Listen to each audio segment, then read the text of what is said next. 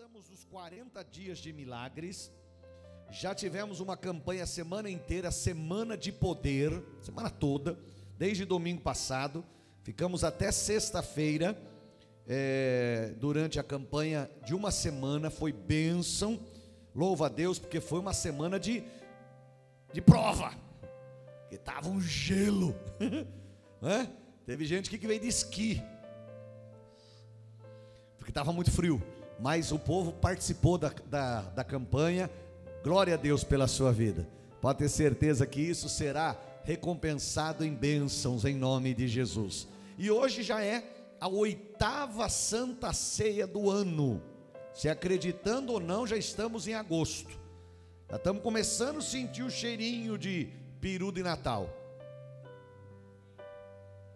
É, tem lugar por aí que já estão correndo atrás dos perus já para matar para o Natal né? Estão correndo atrás ainda. Daqui a pouco mata, depois é assim, até chegar no prato. Estou falando por falar, porque eu não ligo para peru. Para mim, um pernil assado é melhor. Só eu. Você também, Ana? Você também é mais bobo. Para mim, um pernilzinho assado é melhor. É, tem mais gente que não é bobo, né, irmão? Então as coisas vão passando, mas a palavra de Deus permanece para sempre. Quem tem Bíblia aí, abre comigo em 2 Reis, livro de 2 Reis, capítulo 5 nós vamos falar, conforme o livrinho que nós estamos trabalhando nele, nós vamos falar sobre a cura de Naamã. Você tem acompanhado as mensagens do dia? Olha, hoje a mensagem do dia do nosso livrinho dos 40 dias é, é fala sobre Naamã. Então fala sobre é, o milagre e a lei do processo, a cura de Naamã. Então, é sobre isso que nós vamos tratar nesta noite. Quem achou aí, dão glória. Naamã é, foi curado. Então vamos lá. Segundo Reis, capítulo 5, versículo 1. Quem achou, dá um glória bem forte. Se você não achou, você precisa acompanhar ali, ó, pode acompanhar. E Naamã, chefe do exército do rei da Síria, era um grande homem diante do seu senhor, de muito respeito, porque por ele o Senhor dera livramento aos sírios. Era esse varão um homem valoroso, porém. Ah, quem está vivo aqui, dá um glória? Me ajude a pregar. Era esse homem varão valoroso, porém leproso. Então, o seu problema era maior do que a sua virtude. Continue no 2. Saíram tropas da Síria e da terra de Israel, levaram preso uma menina que ficou a serviço da mulher de Naamã. E disse esta sua senhora: Tomara que o meu senhor estivesse diante do profeta que está em Samaria, ele o restauraria da sua lepra. Quem? Profeta. Quem?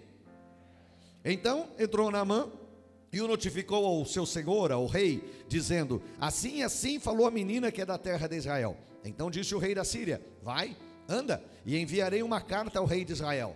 Endereçado errado, era ao profeta, não ao rei. É, e foi e tomou na sua mão dez talentos de prata. Isso dá 350 quilos de prata. E, mil, e seis mil ciclos de ouro. Isso dá mais ou menos 70 quilos de ouro. Faz as contas a grama de, a grama de ouro está aí 150, 160, faz as contas 70 quilos, era uma grana boa. E ele leva, vai lá, e dez mudas de vestidos, seis. E levou a carta ao rei de Israel, dizendo: Logo em chegando a ti essa carta, saibas que eu te enviei na mão, meu servo, para que o restaures da lepra. Você vai falar de milagre para quem não crê? Olha o que aconteceu aí. Sucedeu que, lendo o rei de Israel, a carta, rasgou seus vestidos e disse: Sou eu rei, sou, sou eu Deus para matar e para vivificar? Para que este envie a mim alguém para restaurar da sua lepra? Vocês estão vendo? Ele está ele tá buscando ocasião para guerrear comigo de novo. Oito. Sucedeu, porém, que ouvindo o profeta Eliseu, homem de Deus, está tá vivo aqui? De manhã, quando eu li isso, meu Deus, tinha irmãzinha de 80 anos petecando a cadeira no pé aí, ó. Vamos lá então. Homem de Deus, que o rei de Israel rasgara os seus vestidos, mandou dizer ao rei: Por que rasgaste os seus vestidos? Deixa ouvir a mim, e saberá que há profeta em Israel. Veio, pois, Naamã com seus cavalos e carro e parou na porta da casa de Eliseu. Então disse, então mandou Eliseu o seu mensageiro Gease, é, dizendo: Vai lá falar para ele, manda ele lavar sete vezes no Jordão e a carne dele vai ficar purificada. Porém, porém, Naamã se indignou muito, ficou nervosinho. que isso daqui é perigoso, tem gente que qualquer coisa emburra, né? Namã era meio bichadinho, já viu aqui, ó? E Namã, lê aí, lê aí. Porém, Namã ficou todo bichadinho, vai lá. E foi se dizendo: Eis que eu dizia comigo. Sabe, às vezes a pessoa vem na igreja com planinhos, né? Hoje, você está aí hoje? Cortou o cabelo? Ficou bonitinho? É, aí o cara, o cara vem para a igreja com planinhos, né? Deus vai fazer assim. Aí chega aqui, Deus não faz assim, faz do outro jeito. Aí ele sai todo bichadinho porque ele queria que fosse do jeito dele. Não. Deus é Deus, Ele faz como Ele quiser, do jeito que Ele quer, a hora que Ele quiser, quando Ele quer, Ele é o Senhor de toda a glória, a Ele toda a glória, toda a honra e todo louvor. Quem crê nisso, dá um glória. Mas Naamã ficou bichadinho e foi se dizendo indignado. Eu dizia comigo, olha o planinho dele: certamente ele sairá, por-se-á em pé, invocará o nome do Senhor seu Deus, passará a mão sobre o lugar, restaurará o leproso. Agora é mágica, abracadabra, sai a doença da cabra. Não é assim que funciona, irmão. Não é assim. Continua.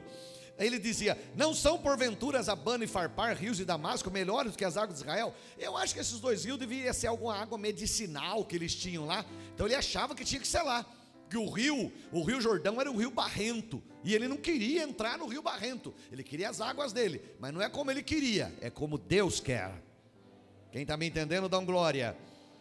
Não poderia eu me lavar neles e ficar purificado? E voltou-se, foi bicudo embora. Versículo 13. Quem precisava do milagre? Era Eliseu ou Naamã? Então tem que se submeter, meu amigo. Quem precisa do milagre tem que se submeter. Esse negócio de tem que ser do meu jeito, não tem não. É do jeito de Deus. Versículo 13. Então chegaram-se a ele os seus servos. Olha os, deixa para lá, deixa disso. Sempre tem alguém, né? Pensa bem, meu pai, se o profeta disser alguma grande coisa, o senhor não ia fazer? Quanto mais dizendo ele: lava-te, ficarás purificado. Então desceu, mergulhou no Jordão sete vezes, conforme a palavra do homem de Deus. E a sua carne se tornou como a carne de um menino e ficou purificado. Dá um glória. Então voltou o homem de Deus, voltou ao homem de Deus, ele e toda a sua comitiva, e veio pôs diante dele, e, e ele disse: Eis que tenho conhecido que em toda a terra não há Deus, senão em Israel. Há Deus aqui na Vila Santana, em Itapetininga, aleluia. Continue. Agora, pois, te peço que tomes uma bênção do teu servo. Irmão, até aqui tá bom. Então presta atenção, nesse texto fala sobre a cura da lepra de Naamã. Mas vamos lá. Primeira coisa, eu vou falar seis pontos, tá? Bem rapidinho, que não tem muito tempo, que tem ceia. Mas eu vou tentar fazer com que você entenda. Naamã, ele simboliza aquelas pessoas que precisam de Jesus para serem salvas. Naamã precisava de um milagre. Naamã precisava do quê? De um milagre. Então ele representa aquelas pessoas que vêm para a igreja e precisam ser salvas. Namã representa eu e você antes de conhecer Jesus. Aquelas pessoas que estão chegando na igreja e precisam ser salvas. Namã representa essas pessoas. Dois. A menina que era escrava, que você leu aí comigo, ela simboliza as boas novas de Jesus. Ela simboliza o evangelho. Irmão, essa menina tinha tudo para odiar Naamã. Eita, ela tinha tudo.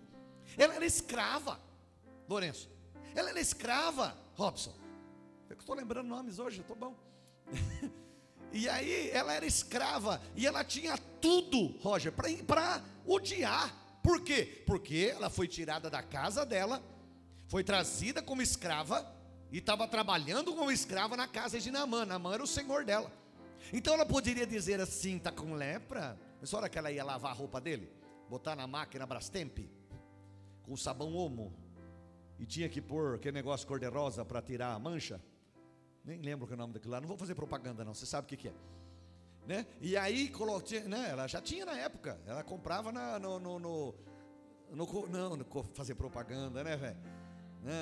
Comprava numa rede de supermercado grande que tinha lá né? E ela comprava e, e ela estava percebendo, hum, Namã está com lepra. Então ela poderia dizer assim: quer saber de uma coisa? Que morra, que consuma essa praga. Eu não mandei ele, ele, ele trazer eu como escrava. Agora morra. Não é assim que o ser humano faz geralmente? Mas ela não. Ela se preocupou com ele. Sabe o que é isso? Isso é boas novas do Evangelho. Jesus se preocupou com você. Mas pensa bem, é, tem gente que, que, até pensa que é um pouquinho santo, mas será que a gente merecia ser salvo? Não. E Jesus te alcançou. Jesus mudou sua vida. Quantas pessoas vieram para a igreja com uma vida arrasada e veio aqui ou aceitou Jesus e a pessoa foi transformada por ele? Isto é evangelho. Boas novas, o Evangelho nos ensina a não se, contentar com tudo, com, com o que temos, a gente pode melhorar, e sim temos que avançar, ir em frente, com fé em Jesus, com Jesus na frente, nós somos mais do que vencedores. Deixa eu ensinar algo que eu já ensinei, para quem já, já aprendeu, vai, vai é, ouvir de novo, quem não ouviu vai aprender. Jesus, em João 11, ele ressuscita Lázaro. Em João 11, no capítulo 11, versículo 41, Lázaro estava morto e Jesus diz: Pai, graças te dou porque Lázaro está vivo. Você não entendeu? Lázaro ainda estava morto. João 11, 41. Lázaro ainda estava na sepultura. Mas Jesus faz uma oração dizendo: Pai, graças te dou, porque Lázaro está vivo. Mas ele estava morto. Graças te dou, porque eu sei que sempre me ouves. O que ele estava dizendo? Lázaro está vivo, para mim ele está vivo. Aí no, no versículo 43, Jesus diz: Lázaro, sai para fora. E Lázaro ressuscitou. Aí no João 12, Jesus vai visitar Lázaro na casa dele. Lázaro, Marta e Maria. Quando Jesus vai na casa de Lázaro, ele forma, ele funda a igreja verdadeira. A igreja verdadeira tem que ter quatro coisas. Presta atenção. Quando Jesus vai na casa de Lázaro, ele funda a igreja verdadeira. João 12 ensina isso. Ele fundou a igreja verdadeira. O que é que tem na igreja verdadeira? Diga quatro coisas. Mais uma vez, diga quatro coisas. Primeira coisa, a igreja verdadeira tem que ter a presença de Jesus. Ontem à tarde eu fiz reunião com a liderança e eu deixei bem claro para eles: aqui não tem estrelinha, aqui a estrela se chama Jesus Cristo. Aqui a estrela se chama Espírito Santo, aqui se chama Deus Todo-Poderoso, Ele é estrela, Ele é o Senhor da glória. Não, porque eu faço bem, porque eu sou melhor, porque eu sou. Aqui não tem lugar para isso, aqui tem lugar para gente que crê em Deus. Aqui dentro todo mundo é ovelha. Lá fora é o fulano, é o ciclano, é o beltrano, mas aqui dentro todo mundo é ovelha. Estão aqui, nós estamos aqui hoje para ser tratados. Diga comigo, eu, eu começo a minha semana chamando Jesus de maravilhoso. Você é ovelha, você sabe o que você está falando, dá uma glória a Deus aí. Então, primeira coisa, na, na, na igreja verdadeira tem que ter a presença de Jesus. Jesus estava na casa de Lázaro. Jesus está aqui. Vamos lá? Jesus está aqui. Vou tentar de novo para acordar você. Jesus está aqui. Nessa igreja tem a presença de Jesus. Segunda coisa, primeira coisa, presença de Jesus. Segunda coisa, testemunho de Lázaro. Você já pensou? Já pensou quando chamava Lázaro no púlpito para dar testemunho, ô Tiago? Já pensou? Vamos chamar Lázaro. Aí Lázaro vinha. Aí Lázaro. O Lázaro vinha. Lázaro estava meio devagar aqueles dias, porque acabou de ressuscitar, né? Então Lázaro vinha. Aí Lázaro chegava e Lázaro iria dar o testemunho. Ele usava máscara na época. Gente, gente, eu estava morto. Eu morri. Fiquei quatro dias. Fiquei quatro dias. Jesus Mas Jesus gritou meu nome. gritou meu nome. Eu. E eu ouvi. Quando eu percebi, Quando eu percebi, eu estava no meu corpo de novo. eu estava. E eu saí, E eu saí. pulando. Vim pulando. Tiraram Tiraram as faixas, panos. os panos. E eu ressuscitei.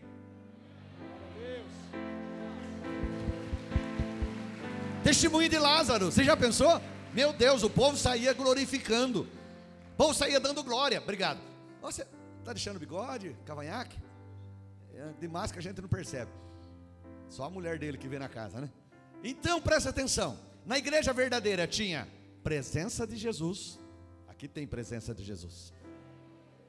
Testemunho de Lázaro. Na igreja verdadeira tem testemunhos. Quem aqui já foi abençoado e curado por Jesus aqui dá um glória. Olha, testemunhos. Se a igreja verdadeira tem. Estou dizendo que só a quadrangular é verdadeira, não, irmão. Estou dizendo que nós temos isso, graças a Deus. Você está me entendendo? Claro, qualquer igreja que tenha Jesus e sirva a Ele tem isso. Mas vamos, eu vou ensinar você que está aqui comigo. Então, primeira coisa, tinha a presença de Jesus. Tinha. Segunda coisa, testemunho de Lázaro. Terceira coisa, Marta, ela era sim ansiosa, mas presta atenção. Você já imaginou? Você recebe na sua casa a visita de Jesus. Jesus está lá para jantar com você, ou almoçar, ou tomar um café. Você fica doido. Ela passava pano, ela fazia café, ela cozinhava feijão, ela fritava ovo, ela fazia bolinho de chuva. Bolinho de chuva é bom, né? Opa, tem gente aí que gosta. Fazia bolinho de chuva, né? Fazia bolinho de arroz. Vocês gostam de bolinho de arroz? Até eu gosto, que legal, né? Vocês estão entendendo que eu estou dando umas dicas, né?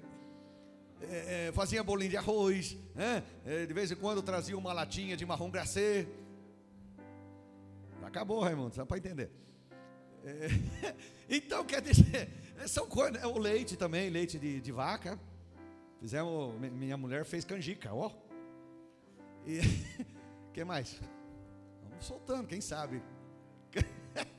é? Olha, tá vendo? Ele também não é bobo, não. Já falou de pudim de leite condensado.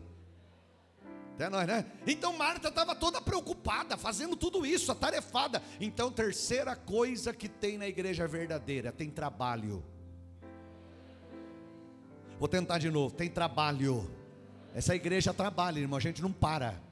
Ó, oh, fizemos culto a semana inteira, domingo de manhã, domingo à noite, a semana inteira, trabalhando, diáconos de escala, músicos cantando aqui, louvor, gente trabalhando, termina o culto, limpa tudo, passa pano, limpa as cadeiras, joga álcool em tudo aí, limpa, limpa banheiro, passa álcool em tudo, e limpa e cuida da igreja e deixa bonitinho, e faz isso, faz aquilo. Ontem tivemos reunião de manhã com os pastores da região, tivemos à tarde com a liderança, tivemos à noite Vox, já tivemos de manhã aqui, já estamos aqui de novo, essa igreja não para.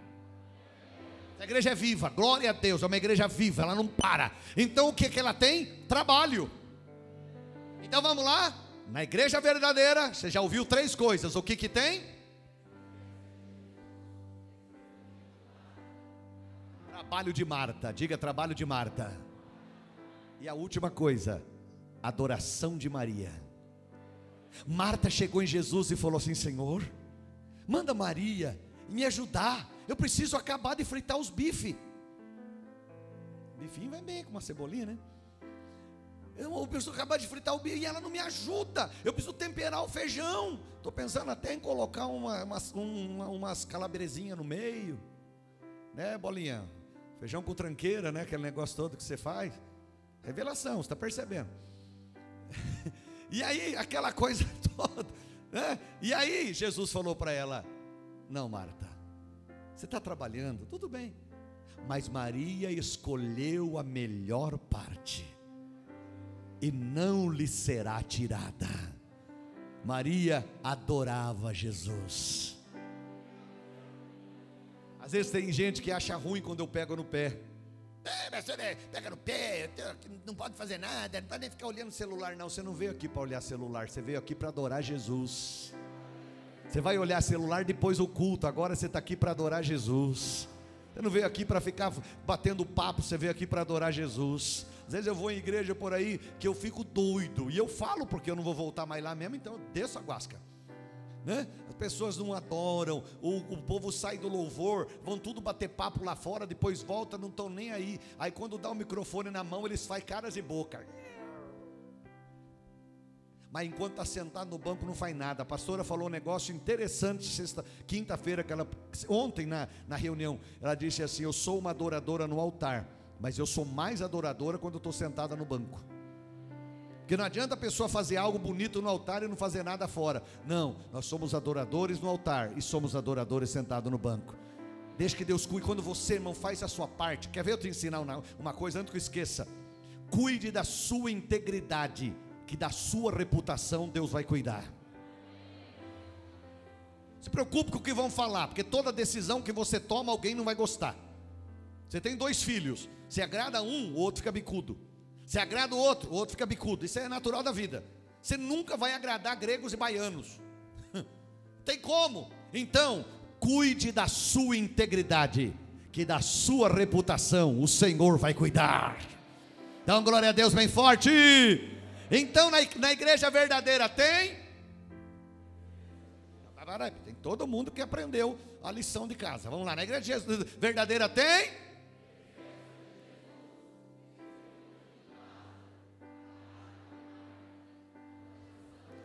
Ai que legal, presença de Jesus. Isso não vai sair mais da tua cabeça. Presença de Jesus. Testemunho de Lázaro. Trabalho de Marta. Adoração de Maria. Glória a Deus, diga aleluia. Terceiro ponto: o rei de Israel simboliza o inimigo que quer nos fazer desistir tentando provar que não tem jeito o seu milagre. Toma cuidado com pessoas que querem nos desanimar e nos enfraquecer. Toma cuidado com pessoas que não querem que você creia. O rei de Israel representava essa gente. Quando chegou lá o, o, o, o Naamã, entregou a carta na mão dele, e ele leu a carta: Eu estou mandando na mão meu, meu, o, meu, o meu general para que você cure ele da lepra. Ele rasgou a roupa. Ele rasgou a roupa. O, o, o rei de Israel rasgou a roupa, porque ele falou: Onde já se viu? Como é que eu vou curar alguém? Como é que eu vou, que eu vou tirar? Não, não dá, eu não consigo curar ninguém. Porque ele representa aquelas pessoas que quer que você desanime, aquelas pessoas que ficam buzinando coisa no seu ouvido, aquelas pessoas que dizem não dá. Para quem tanto na igreja? Para quem tanto na igreja? Alguém perguntou assim, viu? Você não cansa de, de, de, de, de tanto na igreja? A pessoa falou: Não, eu não vou correndo para a igreja. Não canso, não. Eu vou para a igreja andando, vou de carro e vou lá para adorar a Deus. Eu não canso. Eu estou lá para adorar o Senhor, meu Deus. Toma cuidado com pessoas que querem te desanimar que quer puxar você para baixo, que não precisa, que para que isso? O rei de Israel representava essa gente. Escute aí, em Apocalipse 3:11 diz: Eis que venho sem demora. Guarda o que tens, para que ninguém tome a tua coroa. Coroa aqui é o que podemos perder ouvindo pessoas erradas. Perder a bênção, toma cuidado para não perder a bênção ouvindo pessoas erradas. Toma cuidado para não perder a bênção ouvindo gente que vai puxar você para baixo. Toma cuidado.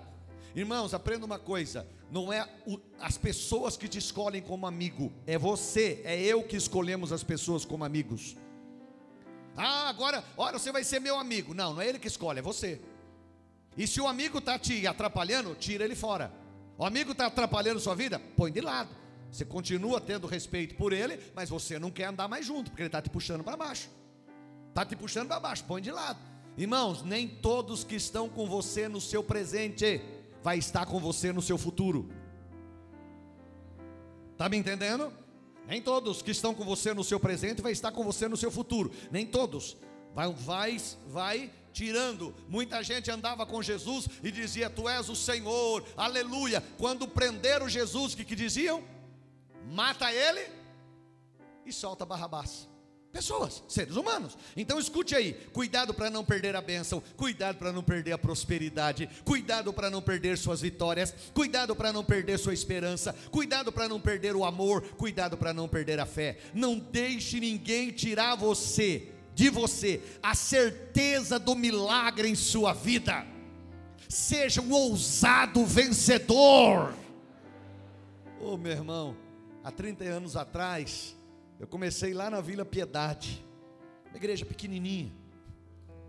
Eu era magro que dava dó. Eu tinha um paletó listrado, ele tinha uma listra só. Magrelo, ninguém dava nada. E tinha gente que me chamava carinhosamente de o amarelinho. Não sei porquê, eu era meio anêmico. E ninguém tinha, olhava e dizia, é esse rapaz. E eu tinha sonhos, sabe por quê? Eu louvo a Deus porque eu saí de um lugar grande. Eu saí da igreja do pastor Valdir Facione, eu era presidente de mocidade lá, pregava para muitos jovens, trabalhava, um rei meu pastor sempre. Até hoje converso com ele, meu pastor, pastor Valdir Facione. Região, pastor Ciro Pereira do Lago, pastor Osaide, lá de Limeira. muito grande. Então eu tinha uma visão, vai crescer, vai crescer. E a Vila Piedade era uma igreja pequenininha. Dia de ceia, você ter uma ideia? Dia de ceia, tinha uma bandeja dessa aqui só, uma, com os cálices normais. Hoje não tem por causa da pandemia, mas os cálices normais, cabe aqui 25 cálices, aqui dentro. Tinha uma bandeja. Sabe o que acontecia? No dia da ceia, dava e sobrava, porque não tinha gente. E a gente orava dizendo: Deus, mande as almas, mande as almas. Mande. Você já estava na minha oração lá atrás. Vou tentar, vou tentar de novo. Você já estava na minha oração lá atrás. Sabe por que eu estou dizendo isso? Porque tem oração que ela é ouvida sem você, sem você ter feito ainda. Quer que eu te dê um exemplo? Nem que eu não consiga terminar ali, mas eu preciso falar que é um testemunho lindo. Eu li esses tempos atrás aí de uma missionária na África, cuidando de crianças. Uma missionária. Ela era uma, uma pastora missionária que saiu de uma igreja da Alemanha e foi para a África cuidar de crianças, lá numa, no, no meio da floresta, numa, numa, numa aldeia. E ela cuidava das crianças, crianças que já não tinham pais, mães, crianças órfãs. E num período ali, uma mulher ficou grávida. E a criança nasceu prematura. Quando a criança nasceu prematura, eles não tinham onde pôr, vai arrumar uma incubadora na onde? No meio de uma floresta da África. Vai arrumar um, uma, onde vai pôr? Aí ela diz que ela, que ela pegou uma caixinha, colocou a criança dentro e fazia o fogo do lado para manter a criança aquecida. E aí ela contou para as, para as crianças na hora do cultinho, ela disse assim: Nós precisamos orar, porque a gente precisa de uma bolsa de água quente. Vai arrumar uma bolsa de água quente aonde? No meio de uma floresta da África. E ela orava, e aí ela ouviu uma, uma menininha dizendo assim: Senhor, meu Deus, eu não preciso nada para mim, mas prepara uma bolsa de água quente para aquela criancinha não morrer. Quando ela foi embora naquele dia, ela chega na sua cabana, tinha uma caixa na frente da, da, sua, da sua cabana. Ela começa a olhar, é a igreja que ela era, que ela tinha sido membro lá na África, que tinha mandado para ela, lá na África, lá na, na Alemanha, que tinha mandado para ela. E ela abre a caixa, começa a tirar brinquedo para as crianças, roupas e um monte de coisa. Lá embaixo da caixa tinha uma bolsa de água quente. Só para você animar sua fé. Essa caixa tinha sido mandada pela sua igreja na Alemanha há seis meses antes. Isso foi uma oração respondida seis meses antes. Seis meses antes, Deus já estava respondendo a oração de uma criança. Quem pode aplaudir Jesus? Eu continuo. Pode aplaudir Jesus, presta atenção. Quem em sã consciência mandaria uma bolsa de água quente para o meio da África? Ninguém. Mas Deus tocou o coração de alguém lá na Alemanha para colocar uma bolsa de água quente, porque seis meses depois, uma criança iria precisar. E uma menina iria dizer: Deus, mande uma bolsa de água quente. Há orações que você nem fez ainda, e Deus já está respondendo. Vou tentar de novo. Há orações que você nem fez ainda, e Deus já está respondendo. Você que está chegando agora, já é fruto de orações de 30 anos atrás. Deus foi cuidando, Deus foi fazendo, Deus foi mandando. Quem está me entendendo, dá glória a Deus. Escute aí, Eliseu, quarto ponto. Eliseu simboliza o Deus Todo-Poderoso, o grande Criador. Dá uma glória bem forte, meu irmão. Escute aí, Deus pode todas as coisas, mas Ele age no tempo dele. O tempo nosso é o Cronos, é o tempo que age pelo relógio. Quer ver? Vou olhar ali no relógio, tem um ponteirinho que marca segundo. Ó. Um, dois, três, quatro, cinco, Seis. Você está seis segundos mais velho. Por quê? Porque ele passou. Esse é o Cronos. Ele vai passando. Tchum, tchum, tchum. Mas Deus, ele usa um tempo diferente. Deus usa o tempo chamado Kairos. É o tempo perfeito, é no momento certo, é na hora de Deus, é quando Ele planejou, é quando Ele acha que pode fazer, quando Ele quer fazer, no momento dele. Quem está me entendendo, dá um glória. Por isso, para Deus, um dia é como mil anos, e mil anos É como um dia, bem diferente de nós. Apocalipse 22, 12 diz assim: Eis que cedo venho. Eis que cedo, Jesus disse isso. Eis que cedo, e o meu galardão está comigo para dar a cada um segundo a sua obra. Para nós, esse cedo já passou dois mil anos. Para nós, seres humanos e planeta Terra, já passou-se dois mil anos. Para nós, tempo cronos. Mas para Deus, tempo kairos. Um dia é como? Um dia é como? Mil anos é como?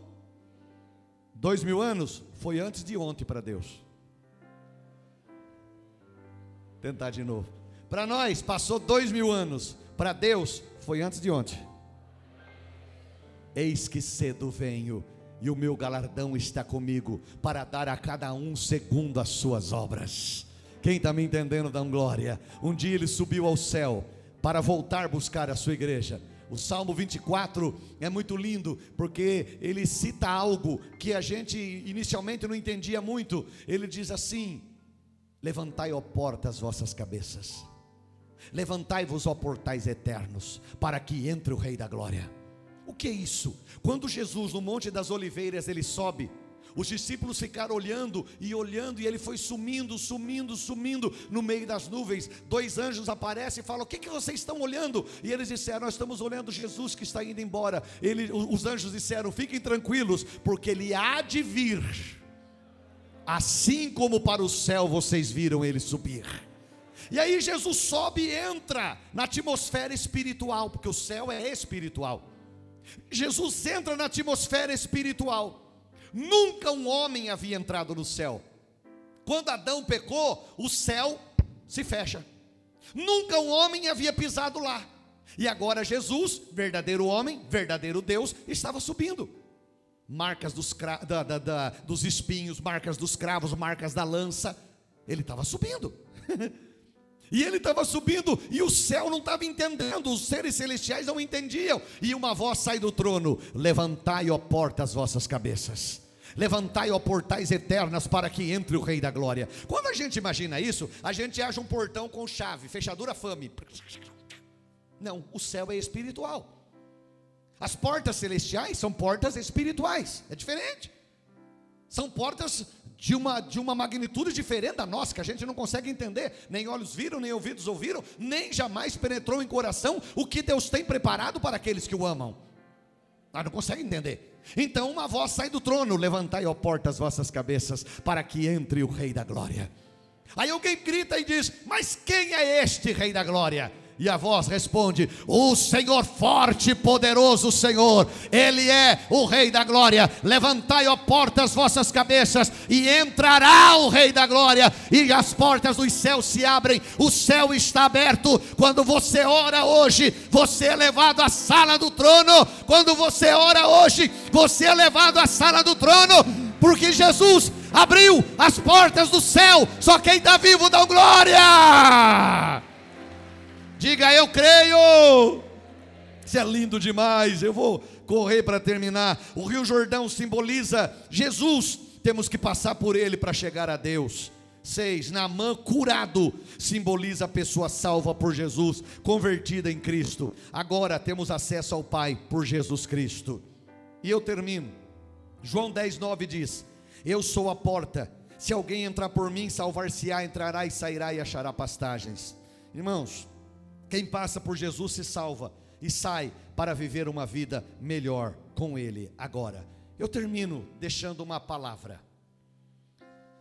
Nós precisamos de mudança na nossa vida. Não adianta você querer algo diferente se você não se propor a mudar. Há coisas que nós temos que mudar. Olha, eu vou ler uma frase para você nem tudo depende do tempo. Ah, o tempo sara. Escute aí. Nem tudo melhora com o tempo, porque às vezes não é do tempo que precisamos, mas de atitudes. Entendeu? Não adianta a pessoa querer algo, mas ela não toma posição de mudança. Ela não se posiciona com uma posição de mudança Ah, eu quero um, algo melhor no meu casamento. Ah, eu quero algo melhor no meu emprego. Eu quero algo melhor na minha vida. As pessoas cantam na igreja. Faz algo novo. Como é aquela música do algo novo lá? Como é que é? Hã? Canta só esse pedacinho. Você sabe tocar? Senão, deixa que eu toco para você. Escuta eu aí. quero viver algo novo. Você sabe cantar? Canta só isso aí, canta um minutinho. Faz meu coração arder de novo. Volta no algo novo, vai, de novo, de novo. Eu quero viver algo novo. Legal, obrigado. Isso você canta quantas vezes na música? Só, só essa parte novo? Umas dez vezes? Se você cantar duas vezes, mais, se você cantar a música duas vezes, se cantar 15 vezes na música, e você cantar ela duas vezes, você cantou quantas vezes? 30 vezes. Eu quero viver algo novo.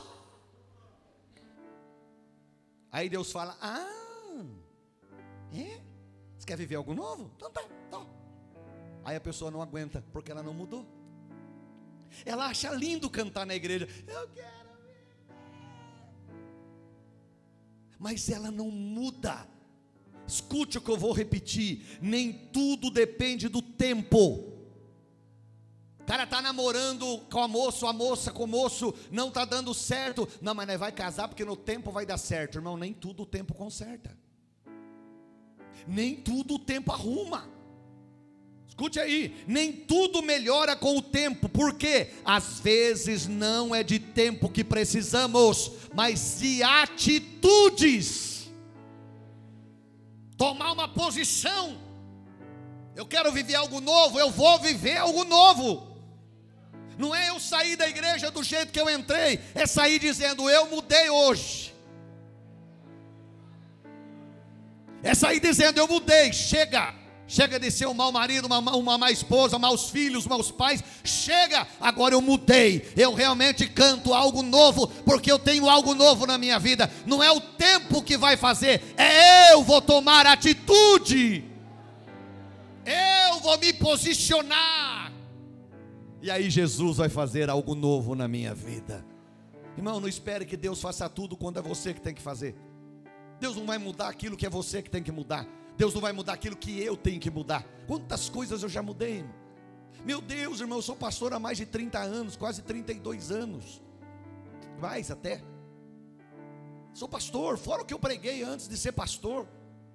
E a gente vai vivendo, né? Quanta coisa eu chego hoje e falo, meu Deus, por que, que eu fiz aquilo? Mas era o, jeito que a gente. Aí vai passando o tempo, Deus vai tratando, vai, vai, vai, vai tratando, vai tratando, vai tratando, e a gente vai mudando, e não para pior, mas para melhor. A gente vai melhorando na nossa vida. Eu termino essa mensagem com o que Deus pôs no meu coração, falar sobre mudança. Nós precisamos mudar para que as coisas comecem a acontecer diferentes na minha vida. Nós precisamos mudar para que as coisas vão melhorando na nossa vida. Seja diferente, trate diferente, dê um sorriso, seja diferente. Eu tenho falado para a igreja que quando, eu, principalmente para a liderança, quando eu vou em algum lugar, eu não quero ser tolerado. Quem lembra de ontem? Mas eu quero ser celebrado. Não é ser tolerado. Às vezes a gente vai. Você viu quando você vai na loja? E a, e a vendedora está com uma tromba desse tamanho atrás da máscara. Deixa eu ver essa roupa aqui, ela pega. Mostra pra você. Aí você fala, dá para você pegar aquela outra? Ela já olha para você e fala assim, mas você vai levar? Não é da conta dela se você vai levar, ela está lá para vender. É a obrigação dela, se precisar tirar a carreira inteira, ela tem que tirar, porque ela está lá para isso. Você não está lá para ser tolerado, você está lá para ser celebrado. Você vai pagar. Você vai num, em um restaurante, chega lá o garçom com uma cara daquele. Você está lá para ser celebrado, você vai pagar. Eu já fui em lugar aqui na cidade que eu não gostei da atitude, comi, fui, fui até o caixa, cheguei e disse ao dono do, daquele estabelecimento: Eu sei que não vai mudar nada se eu e minha família não vir mais aqui, mas você acabou de perder um freguês. Por quê? Porque trataram mal a minha esposa. O que aconteceu? contei o que aconteceu. Falei, mas eu não volto mais aqui. Por quê? Porque eu estou pagando. Eu quero ser celebrado e não aturado. Eu quero ser celebrado. A pessoa está lá para tratar bem a gente. Então, meu irmão, as pessoas. Você quer que alguém sorria para você? Sorria para eles. Esse povo de Apetininga é chato, mas também você sai na rua com uma tromba de elefante. O cara passa a perceber, bom dia, bom dia! Tudo bem? Tudo bem! Ainda dá eco. Sorria. Aí você vai dizer: Meu Deus, o povo dessa cidade é tão feliz. Porque você vai receber aquilo que você está dando. A vida é um espelho. Aquilo que você dá é aquilo que você recebe. Está me entendendo? Eu termino, termino agora mesmo para a gente servir a ceia. Uma vez, uma pessoa muito rica, muito rica, ela conhecia uma pessoa muito humilde que morava numa casa muito simples. E ela quis tirar uma casquinha da, da pessoa pobre, da pessoa humilde. Então ela pegou uma bandeja, até bonita, e encheu de cocô de cavalo. E colocou uma toalha por cima, chamou o empregado e falou: Leva essa bandeja e entrega lá naquela casa para Fulano. A pessoa foi, sabendo o que tinha ali, mas ele era empregado. Bateu, a pessoa saiu, ele falou: Olha, o meu patrão me mandou entregar isso aqui para você. A pessoa pegou, abriu, viu o que tinha na bandeja, foi no lugar, jogou fora, limpou a bandeja, colheu algumas flores que tinha no quintal, colocou naquela, naquela bandeja e disse e escreveu um bilhetinho e colocou embaixo das flores. E mandou. O empregado chegou na casa, entregou para o patrão, falou: Olha, ele falou, e aí? Ele falou: Não, ele pegou, a pessoa pegou e mandou devolver para você essa bandeja com o que tem aí dentro. Quando ele abriu, tinha flores. Aí ele leu o bilhetinho: Cada um dá aquilo que tem. Cada um dá aquilo que tem. O homem milionário só tinha cocô de cavalo para dar para os outros. A pessoa humilde tinha flores para abençoar a vida do outro. Nós precisamos de mudança na nossa vida e nós viveremos melhores. Fica de pé no seu lugar. Louvemos.